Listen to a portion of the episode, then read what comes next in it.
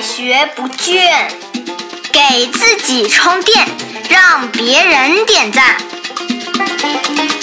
开始吧。大家好，我是老汪，欢迎来到快学不倦。在前两天呢，我和一位名字啊叫做江少的听友，我俩用电话聊了蛮久。聊啥呢？聊他的职业困惑。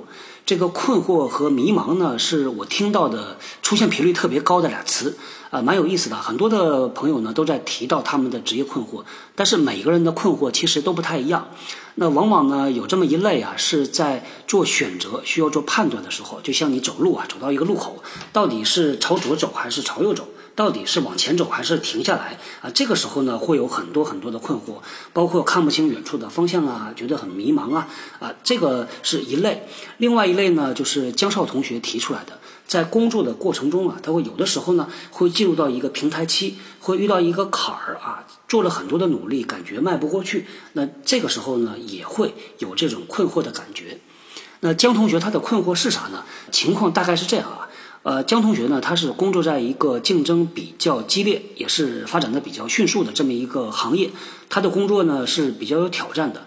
那我听下来啊，我觉得呢，江少呢，他也是一个好学上进的一个好青年，也是自己比较好学习啊，也比较的对自己有很高的要求，也愿意反思。但是呢，这个他说啊，有一些时候老板交代给他的任务呢，他完成的。不够好，他老板不满意，他自己也不够满意。那这种时间久了之后呢，他就觉得这个情况呢，不知道要怎么去改变。那老汪呢和江少聊了时间蛮久啊，谈到了很多他工作上的细节，所以咱们在节目里呢就不说的这么具体了啊。总结下来，大概有这么两个方向可以去啊做改变的。第一个呢是对内，第二个是对外。对内是对谁？就对自己。因为老王听下来呢，觉得这个江少同学的工作效率是可以有一些提升的。那第二个呢，就是他对外对谁呢？对他的老板。啊，老板对他不满意的原因，那我们可以分析一下，能不能去啊改善这个情况。先来说第一个情况啊，怎么去改变自己的工作效率？因为江同学呢，他提到了，他说这个平时呢每天也挺忙的，从早忙到晚。老板呢有的时候会带一些突发的任务啊到他这儿来。那当然，老板带过来的任务你总不能说不接，对吧？那你接过来之后呢，感觉一忙啊，这时间就没了，结果呢这个正事儿就耽误了。等你过了一个礼拜、俩礼拜，回头再一看，好像是挺累、挺忙的，但是呢，事情的进展不多啊。这个时候呢，就觉得到底咋处理呢？老汪呢就问了江少说：“能不能啊，这个你尝试着总结一下你工作里边最重要的三件事儿啊？”大家如果听老王以前的节目呢，老王其实也提到过啊，对于这个工作重点非常明确的人呢，他是脑袋里边啊，他一直啊有这么三件最主要的事儿的。任何的临时突发的事儿过来，他都会做一个权衡，会对他最重要的那个事情有没有影响？那江同学呢？他也很快的说出来，他的日常工作里边啊最重要的三个工作内容。但那老汪听下来觉得还不够。举个例子吧，比如说呢，其中一个最重要的工作内容呢是写这个项目文档。写项目文档呢，其实它是一个动作，但是我们做这个动作啊，它一定是要实现一个目的的。其实最最重要的不是动作本身，而是那个目的。那这个目的呢，啊，我们也可以把它叫做目标。目标呢，就可以把它量化。也就是说呢，同样的是写项目文档，那么这个项目档啊，你可以把它切成几段儿，每一段儿呢变成一个这个里程碑，一天内、三天内、一个礼拜、俩礼拜一定要完成什么。那这样，你脑子里边呢就会时时刻刻记得这件事儿呢必须得完成。如果今天啊没有完成，那就累积到明天，明天必须完成。我们在以前的节目里啊也提到了怎么样这个得体的去拒绝别人。这个拒绝别人呢，它是个技巧，它需要你有一个很强的心理动机啊，因为你有一个特别重要的事情，所以呢你才会拒绝其他的事情。那当我们有一个特别清晰的目标的时候呢？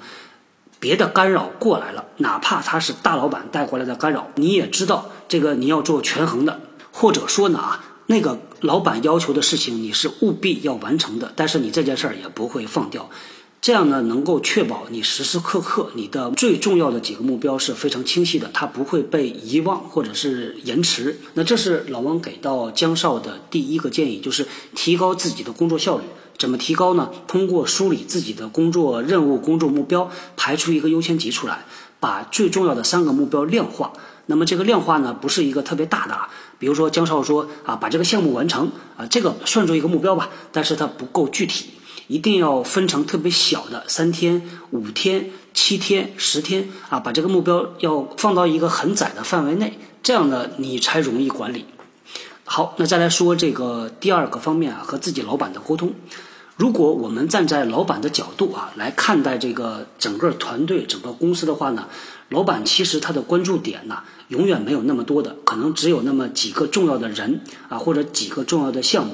所以，老板和员工的沟通方式往往是这样啊，不管说了啥，老板呢，他一定要关心的是这事儿怎么样，有没有搞定。如果你每次跟他谈的时候啊，告诉他这事儿不行，下一次呢又过来礼拜说这事儿还不行，那这个印象在老板里边就会不断的得到强化，认为啊你这个办事能力不够嘛，那这就涉及到一个过程和结果啊，你怎么样去沟通啊这么一个问题啊。如果每次你只沟通结果，过程呢不让老板知道，这个对于老板来说呢，他听到和看到的就是这个事儿不行。下一个事儿又不行，再下一个事儿还不行，那他这个印象肯定不会好。所以老王给到江少的建议呢是这样，在日常的工作里边呢，当你的项目任务能够分解成一个一个的里程碑的时候呢，拿着这个里程碑的进展去和老板讲，讲的原因呢有这么几点啊。第一点呢是让老板知道你的进展。